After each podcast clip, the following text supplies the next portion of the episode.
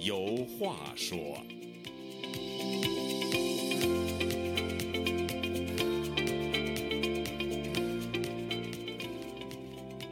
听众朋友，大家好，欢迎您再次来到《周家有话说》这个栏目，我是主持人佳远。我们的日常生活中呢，常常会出现一些尴尬的局面。有这么一个笑话，说一个病人去医务室打针，当这个病人把半个屁股都露出来后，医生在病人的胳膊上却涂上了碘酒，然后轻轻地对病人说：“请您把裤子穿上。”那么在国际事务中呢，也会出现尴尬的局面，比如俄罗斯在乌克兰搞所谓公投，却让中国很尴尬。明眼人都知道，俄罗斯在入侵乌克兰后，在战场上是越打越拉胯。为了摆脱这种被动局面，发动侵乌战争的俄罗斯总统普京又出昏招，提前三天宣布在乌克兰境内被俄军占领的四个州举行入俄公投。这个在俄军枪口下举行的所谓公投，其结果可想而知。然而，这个让普京自嗨的公投，却让北京感到尴尬。全世界几乎都一面倒的反对，甚至谴责普京在乌克兰推动的所谓入俄公投。但是，一贯声称尊重各国主权和领土完整的中国，却在此时拒绝谴责俄罗斯的行为。既然中国表示尊重乌克兰的主权和领土完整，但为什么又不明确谴责俄罗斯的霸道行径呢？很明显，北京在乌克兰公投这件事上表现暧昧，这种模棱两可的态度，反映出中国在对俄罗斯问题上的两难处境。在这次的“周家有话说”栏目里，我和周孝正教授呢就来聊聊目前中国在俄乌战争上的窘境。周教授，自从俄罗斯今年二月二十四号悍然入侵乌克兰到现在呢，已经快八个月了，而且战局呢越来越有利于乌克兰。有越来越多的国际舆论已经认为，普京一定会输掉这场侵乌战争。在这样的大背景下，中国政府为什么就是不谴责俄罗斯呢？对，简单接说就是假的，嗯所以我们叫求真。他这空头就是假的，嗯没人承认。文明国家、理智的人没有一个人承认，非常简单。普京就疯了。嗯如果用一个老百姓的话，就是一条疯狗。疯狗它乱咬人，有人就问他为什么乱咬人？这句话就是伪问题，因为他自己都不知道他咬谁，他嗯不正常了，他疯了。用中国话就是精神病了。普京他的去处很简单，嗯，战犯法庭在历史上有，呃有纽伦堡审判，有东京审判，很快就会有一个审判，审判谁？普京，嗯因为他说的话，用老百姓的话，跟他放屁一样。他们所谓的文件，用老百姓的话，跟白纸一样。所以他说空头，完全就是一假的，我们呢不予置疑，连理都不用理他。嗯，对这个乌克兰呃总统泽连斯基马上就回应说的，只要是在普京在台上的话，呃，不可能有谈判，不可能有和谈。就是你跟一个战犯谈什么饭，他用不了多久，他就法庭了，嗯他就是反人类罪的一个战犯普京。嗯而且他是已经是疯狗了，疯狗就给他送到医院给他治病，就对有动物医院嘛，专门治疯狗的嘛。嗯对不对所以你跟他谈什么判呢？所以泽连斯基的道理非常简单，可以跟俄罗斯谈，但绝不能跟普京谈，因为他是一个疯狗，一个反人类罪的一个罪犯，你跟他有什么可谈的呀？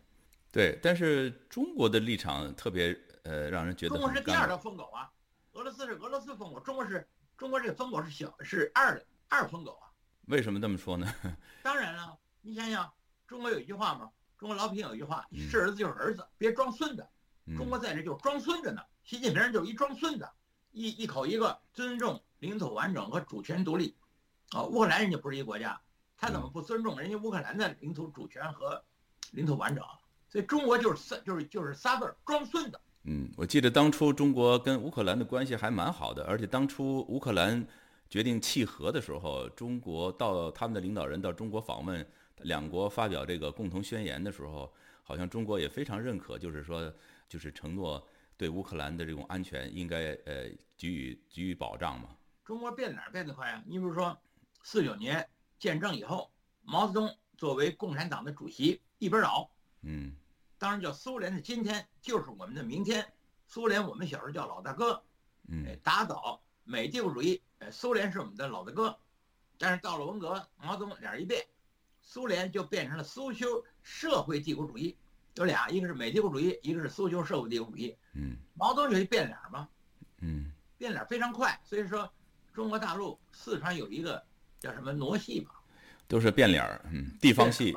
地地方戏戏嘛，对，当然大家都知道嘛，中国人有一个地方戏剧的一个品种，嗯，就叫变脸嘛。嗯毛泽东就变脸，你看他变多，他一百八十度大转弯，再就是一抹擦脸而儿且毛，泽东不识数啊，明明是一个世界，毛泽东说仨世界，而且嗯毛泽东自个儿说我是第三世界的领袖，对你一个世界有三部分，你说我是第三部分可以，嗯他告诉说三个世界跟习近平一样，毛泽东不识数，习近平也不识数，嗯。这不是一脉相承吗？可是问题就是，呃，这样的明显的这种在这个国际社会里边，这种公然的这种一个国家侵略另外一个国家，而且是这种明显是要推翻那个国家的政权的这样一个呃行为，在中国来讲所以，在中国这中国个有这一个，个在呃七十年代八十年代有一个著名的民间作家王朔，嗯王朔很聪明，但是没有受过正规教育，因为他赶上文化大革命了。嗯哎，他有一句话：“我是流氓，我怕谁嗯？”呃，人家对他那句话就是：“你是你是流氓，谁怕你？”现在这个俄罗斯侵犯乌克兰，我们管叫文野之争，文就是文明，野就是野蛮，他惹恼了全世界的文明国家，嗯包括永久中立的芬兰和这个瑞典，人家都不中立的。嗯所以俄罗斯就是就是普京就是一条疯狗嘛，嗯他乱咬人，他败，他当然得败，他动用核武器，动用核武器怕什么呀？嗯世界上有两次到了核门槛儿，一次就是六二年古巴导弹危机，嗯世界已经到了核门槛儿了。嗯但由于美国总统肯尼迪四十三岁还是四十四岁，非常棒啊，旗帜鲜明的反对，嗯派军舰封锁古巴。当时赫鲁晓夫派军舰带着载着导弹就过来了，越来越走越近。当时我正在上初中，我记得很清楚。到了下午，我们学校那大门关上了，奉上级指示，嗯不许回家了。这是我头一次遇见这个所谓古巴导弹危机。嗯到了晚上才让回家，后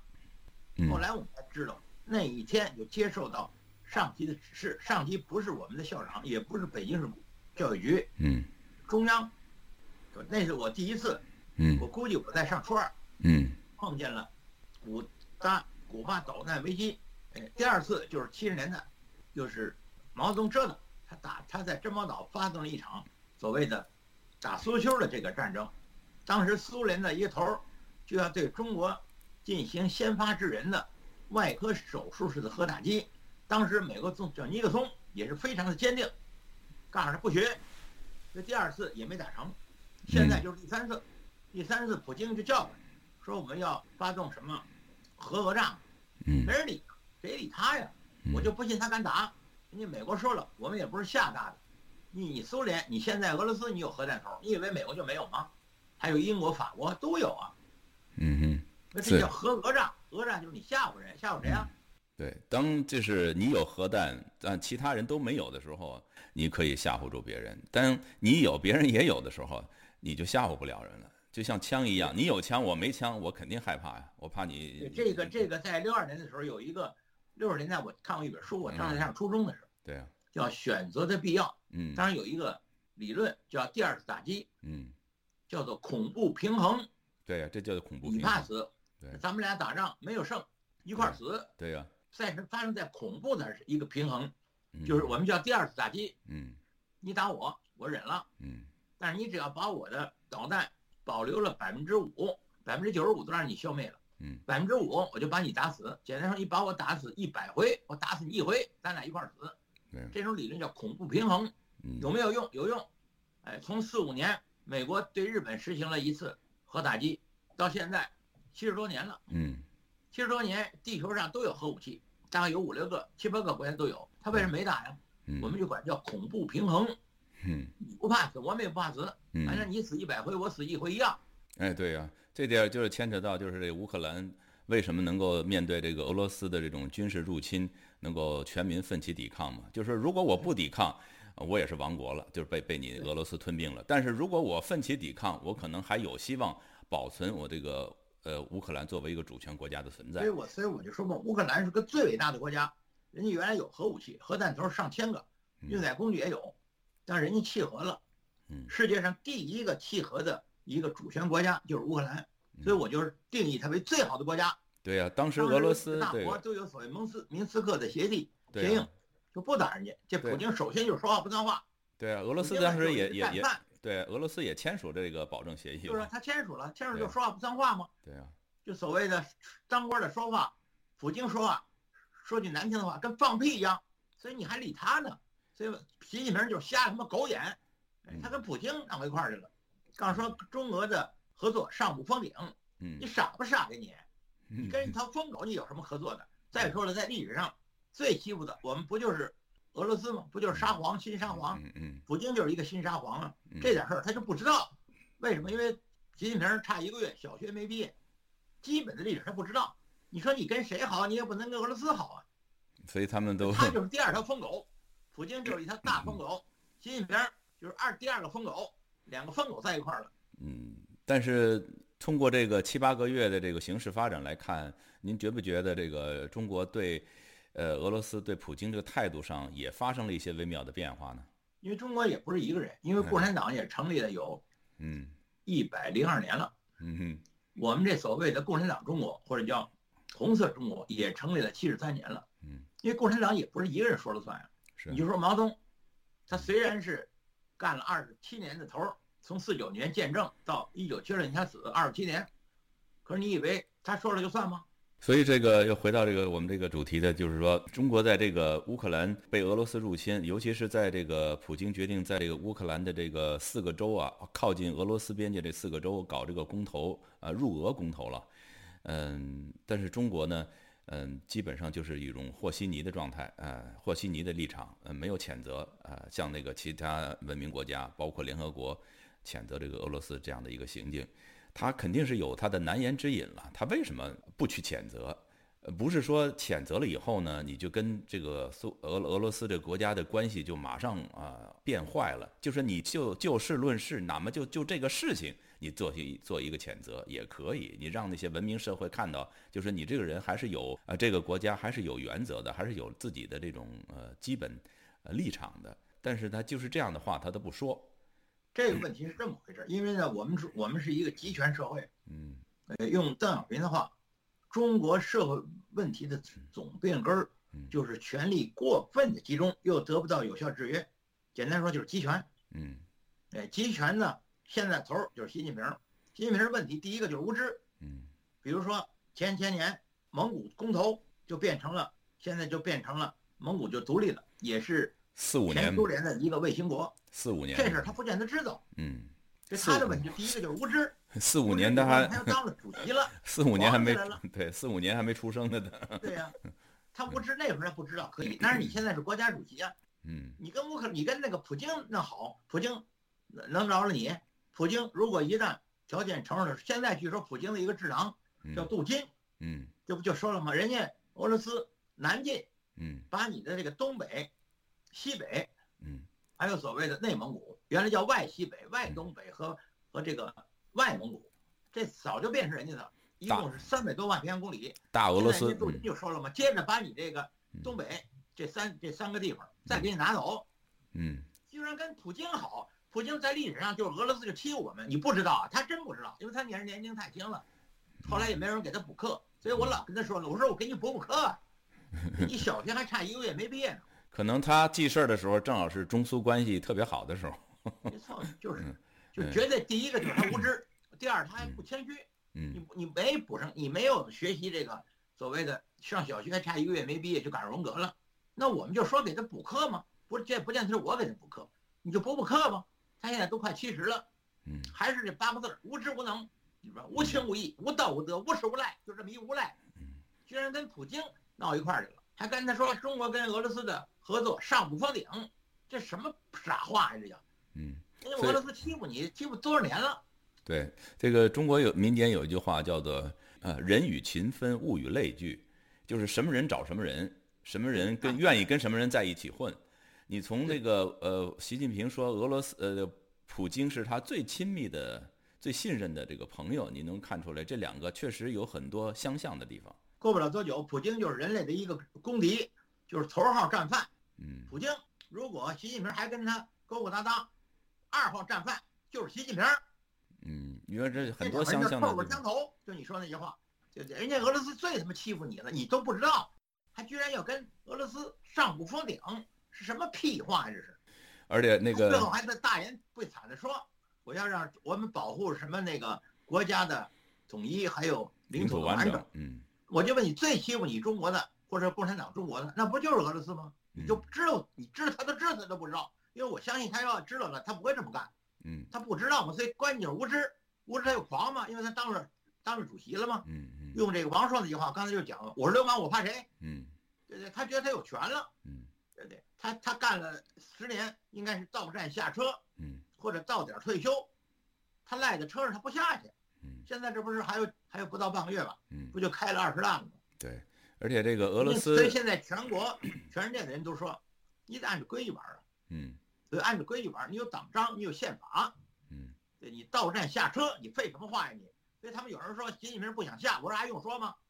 当时中国有句老话，嗯，叫做“灰尘不会自己跑掉”，为嗯什么？扫帚不到，对啊我，们就得用铁扫帚把这个习近平这个灰尘扫进历史的垃圾堆。谁的责任？当然是全体公民的责任，或者中国人民的责任，或者叫文明的责任。文明就得把这野蛮的东西扫进历史的垃圾堆。习近平当然他不退，不退就得让他退，怎么办？没别的办法，有一个好办法，因为现在有互联网，嗯大家都能知道。知道之后，如果二十大习近平还不退，十四亿中国人集体躺平，响应嗯圣雄甘地的号召，非暴力不合作。嗯躺平，第第三个字儿润，能润嗯哼全全润，像美国似的，二百年以前美国三百万，现在美国三个亿，人家人家到美国来了，对对，我也来了，你也来了，咱俩都润到美国来了，我就希望在大陆的人能润的就润，没嗯润之前躺平，只要十三亿中国人有一多半儿躺平，习近平不下也得下，嗯，到站你下车，不下车我们轰你去。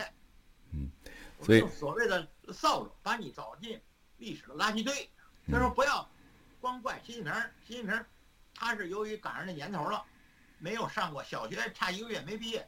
你你你指望他什么都知道吗？但是我一再说嘛，因为你赶上这个毛泽东发动的文化大革命，你没有小学没毕业，嗯那你你现在已经快七十岁了，那嗯你得补补课呀。嗯我来到美国，我就好几次我就跟他说，不是跟他说，我在公开场合就说，我说我作为一个老师，我就愿意给你补课。嗯，因对为他是一个用中国老百姓的话叫“可怜之人必有可恨之处”。首先他可怜，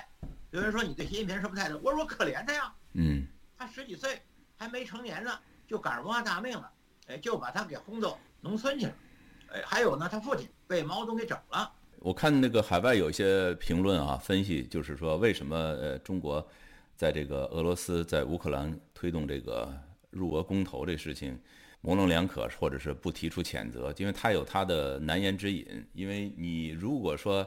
呃支持这样的公投的话，因为中国也面临相似的这种情况，也就是说，中国有很多少数民族地区嘛。如果少数民族地区它也推动那个我们公投，哎，我们是